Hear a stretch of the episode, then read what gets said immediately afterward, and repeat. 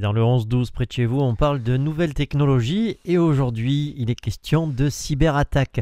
En effet, face à la recrudescence des cyberattaques auprès des entreprises et des particuliers, Olivier Pavie, consultant et formateur dans les nouvelles technologies, le numérique et le marketing digital, nous donne quelques conseils sur les premiers réflexes à acquérir afin de ne pas se faire piéger systématiquement.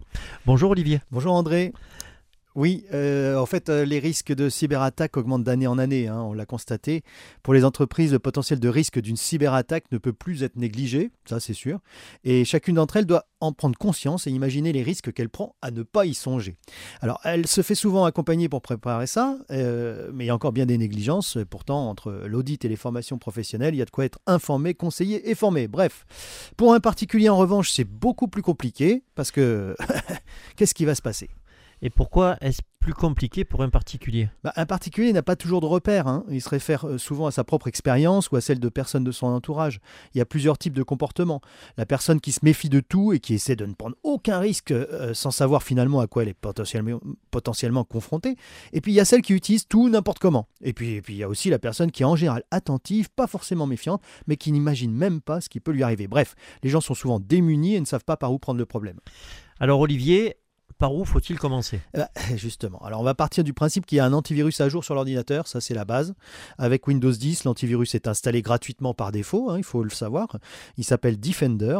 Euh, il n'est pas obligatoire de s'abonner chez un autre éditeur de logiciels antivirus, hein. il n'y a pas, d'obligation. Sur Macintosh, alors contrairement à ce que bien des personnes pensent, il faut un, un antivirus. Il y a un nombre phénoménal de malware, c'est-à-dire de, de logiciels malveillants qui s'installent sans le consentement de l'utilisateur. Ils vont nuire à l'ordinateur sur lequel ils s'installent. Ces logiciels se greffent très bien sur un Macintosh, contrairement à ce que l'a dit la, légende urbaine. Hein. Euh, j'ai eu des, personnes qui ont eu plus de 1800 malwares sur un ordinateur. Je peux vous dire Macintosh, donc j'ai bien vu ça. Bon, après cette règle euh, de base, il y a trois origines principales de risque les emails, les logiciels téléchargés depuis Internet, et puis certains sites Internet infectés qui peuvent éventuellement infester l'ordinateur si l'antivirus ne gère pas les malwares correctement. Alors, un logiciel qui détecte très bien les malwares sur PC et Macintosh s'appelle Malwarebytes. Euh, son, son son usage est gratuit pendant un mois, qui peut être reconduit longtemps si on ne s'occupe pas des messages du type pensez à mettre à jour votre version payante. Voilà. Donc euh, c'est comme ça que ça se passe. Et comment est-ce qu'on peut repérer, Olivier, un problème avec euh, nos emails? Alors, dans, dans, certains emails, il y a des virus en pièces jointes qui sont en général détectés par les antivirus. Alors, pensez toujours à réfléchir avant d'ouvrir une pièce jointe d'un expéditeur inconnu ou presque et à activer et activez, s'il vous plaît, les mises à jour automatiques des antivirus. S'il y a des options pour renforcer la protection contre les rançongiciels, activez-les. Passer cette protection, ce qui est risqué dans les emails, c'est ce qu'on appelle le phishing, ou hameçonnage, ou encore filoutage. Bref, une technique qui consiste à vous faire croire que l'email provient de votre banque, de la poste, de votre fournisseur d'accès à Internet comme Orange, SFR ou Free, voire de votre hébergeur de site Internet, etc.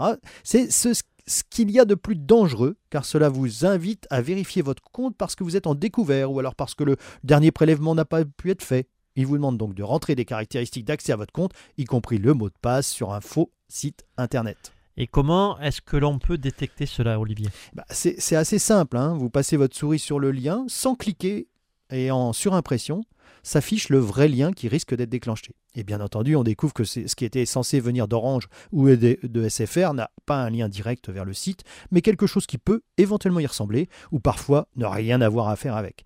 Bref, euh, faites aussi attention à l'orthographe dans le mail, le texte qui n'a pas forcément d'accent, etc. En cas de doute, supprimez ce mail. Si votre banque doit vous contacter et si c'est vraiment important, elle le fera autrement.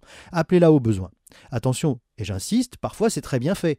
Connectez-vous au vrai serveur de votre banque ou autre, et bien souvent il y a un message en page d'accueil qui mentionne qu'une campagne de phishing est en cours et que vous devez faire attention. Et quels sont, Olivier, les autres risques? Alors bien souvent, vous voulez charger la dernière mise à jour d'un logiciel gratuit comme Adobe Reader ou Adobe Flash ou d'autres outils.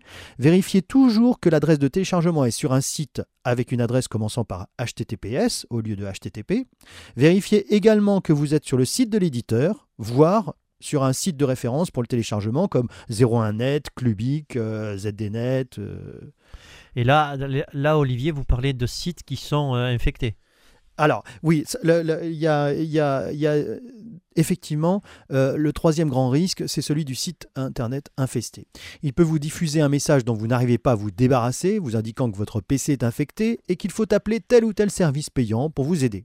Une escroquerie de grande envergure en France a été détectée il y a quelques temps. Des millions d'euros ont été volés par des faux techniciens et des fausses pannes. Rester vigilant est une obligation, mais il faut mémoriser que c'est l'utilisateur qui déclenche les actions. En cas de doute, débranchez la machine et contactez un professionnel ou un ami éclairé qui prendra les précautions nécessaires pour résoudre ce problème. Un grand merci Olivier pour toutes ces précisions. Je rappelle que si on veut un peu plus de renseignements ou approfondir le sujet, on peut consulter votre site internet valorconseil-paca.com.